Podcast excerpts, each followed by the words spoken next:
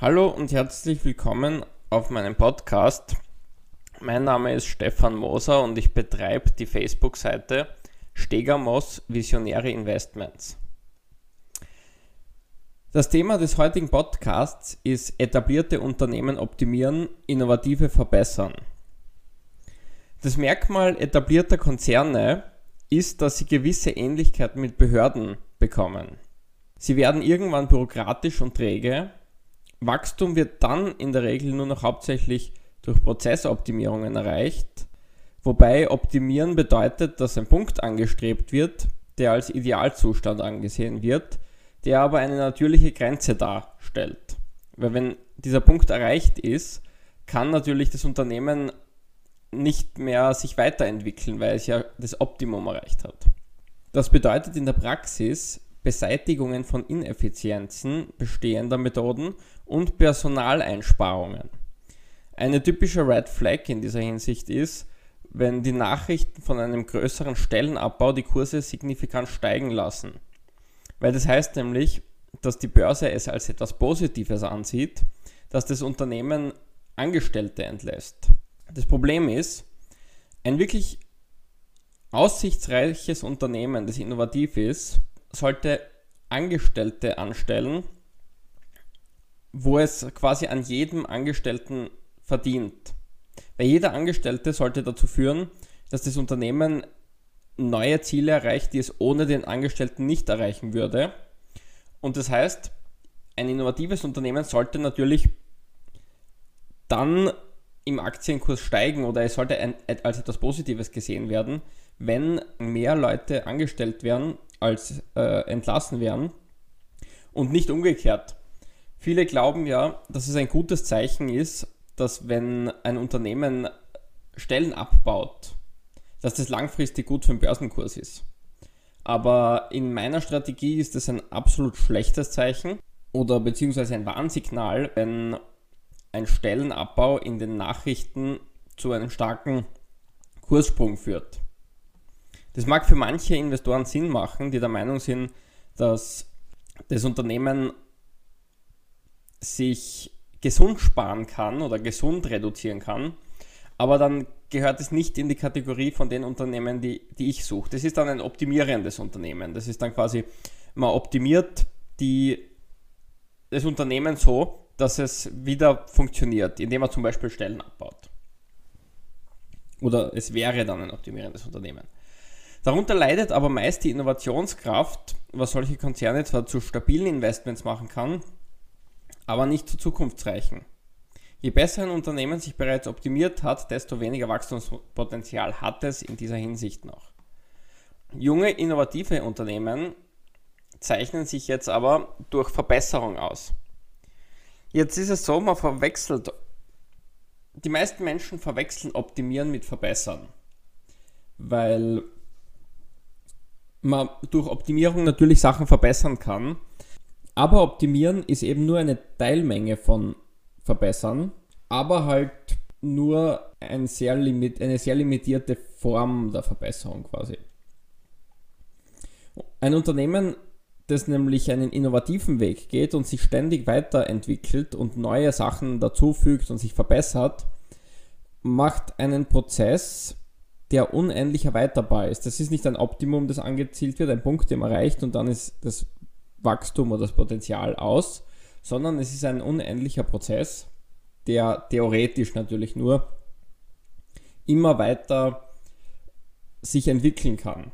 Also wo, wo quasi immer mehr entwickelt und eine immer größere Verbesserung und damit Innovation entstehen kann. Das ist quasi das unendliche Wachstum, das sich aus technischem Fortschritt bzw. durch Innovationen ergeben kann. Es geht in der Praxis allerdings nur so lange, bis das junge, innovative Unternehmen natürlich irgendwann auch ein etablierter Konzern wird. Das passiert früher oder später einfach. Da gibt es sehr viele Gründe dafür. Angefangen von, dass besonders kreative Angestellte nicht mehr für, den, für ein großes Unternehmen arbeiten wollen. Die gehen dann zu, äh, gründen entweder selber ein Startup oder gehen wieder zu einem neuen Startup. Hm, Führungskräfte werden ausgetauscht, oft geht dann der Gründer irgendwann, setzt sich zur Ruhe oder vielleicht stirbt er, weil, er, weil er schon so alt ist. Irgendwann, früher oder später, wird jedes Unternehmen ein etablierter Konzern, außer es geht natürlich vorher pleite oder wird aufgekauft oder was auch immer. Aber wenn es sich weiterentwickelt und größer wird, ist es quasi unmöglich, dass es immer gleich innovativ bleibt wie am Anfang. Allerdings in dem Zeitraum, wo sich das Unternehmen von einem Start-up oder zumindest von einem jungen, innovativen Unternehmen hin zu einem etablierten Konzern entwickelt, können durchaus einige Jahrzehnte vergehen und exorbitante Aufwärtstrends quasi sich daraus bilden. Man denke nur zum Beispiel an Apple oder an Amazon. Und hier kommt jetzt ein wichtiger Punkt ins Spiel, und zwar, dass man einen wirklich langen Atem und starke Nerven hat, damit man solche Unternehmen lange haltet.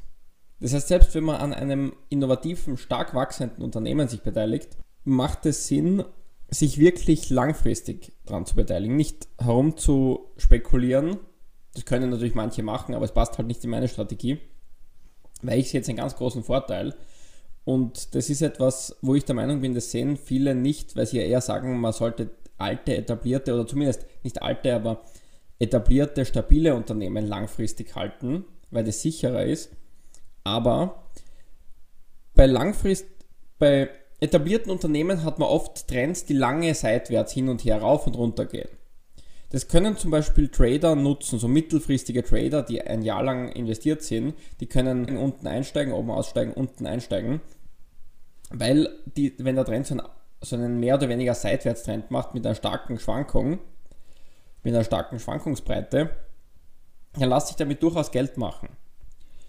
Es ist nur ein Problem mit diesen etablierten Unternehmen und diesen, Auf diesen Seitwärtstrends, wo man Auf- und Abs nutzen kann, dass man jedes Mal, wenn man kauft und verkauft, natürlich Gebühren anfallen und zweitens, dass wenn man mit Gewinn verkauft, dass Steuern anfallen. Das heißt, die Schwankungen müssen stark genug sein, dass man beim Rücksetzer wieder mehr aus diesen Hin und Her rausholt, als man an Steuern quasi verliert. Oder zumindest man verliert Steuern, weil man sie sofort zahlen muss. Währenddem bei Unternehmen, die lange Aufwärtstrends mitmachen, also innovative Unternehmen, die in unserem Beispiel hier jetzt sich sehr, über sehr lange Zeiträume immer weiter verbessern, da kann man jetzt den sogenannten Stundungseffekt nutzen.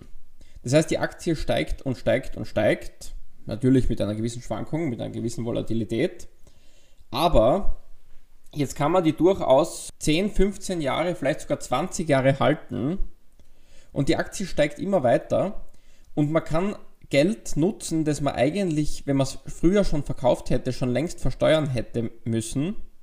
Und dieses Geld, das als Steuern weggeflossen wäre, bleibt jetzt in dem Investment drinnen und erzeugt durch den Zinseszinseffekt auch für einen immer wieder neue Gewinne. Gewinne, die wirklich dann einem gehören. Natürlich, irgendwann einmal muss man den ganzen Betrag versteuern, aber das kann man sich durchrechnen, dass wenn man einen Betrag ewig haltet und diese potenziellen Steuern, die man eben nicht zahlt, sondern nur irgendwann in der Zukunft zahlen muss, wenn man die behaltet und die für einen Zinseszins generieren, bleibt dann im Endeffekt mehr übrig, wie wenn man sie jedes Jahr verkauft und versteuert. Das ist eben der Fall, weil das Geld investiert bleibt, auch die Steuern bleiben investiert für einen und generieren wieder eine kleine Rendite, von der natürlich wieder ein Teil versteuert werden muss, aber ein Teil fließt einem selber zu. Das heißt, es ist wie eine Art Kredit, die, die man unter Anführungszeichen vom Staat bekommt und auf die man keine Zinsen zahlen muss. Das ist der sogenannte Stundungseffekt und der wird besonders interessant bei langen Aufwärtstrends. Und daher habe ich mich für diese Strategie entschieden und hier ist es jetzt eben besonders wichtig und aus diesem Grund komme ich jetzt zu diesem Thema, was der Unterschied ist, ob ein Unternehmen optimiert oder sich verbessert. Das heißt jetzt aber natürlich auch, dass es aus meiner Sicht eher unwichtig ist, ob es jetzt zwischenzeitlich zu fundamentalen Überbewertungen oder Unterbewertungen kommt.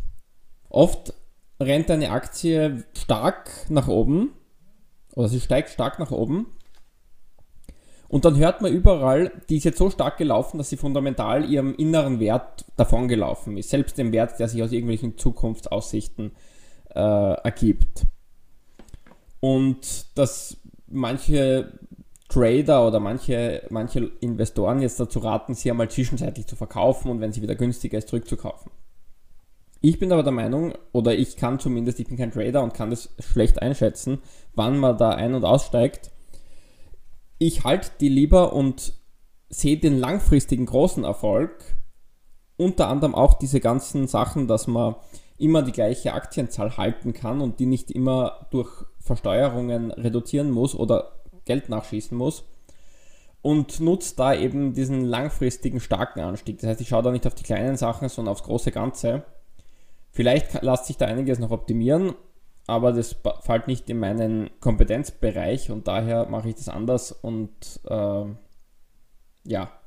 Und damit beende ich diesen Podcast jetzt auch schon wieder und bedanke mich bei euch fürs Zuhören und dann schaue ich, was mir zum, bis zum nächsten Mal für ein Thema einfällt und sage Tschüss, bis zum nächsten Mal.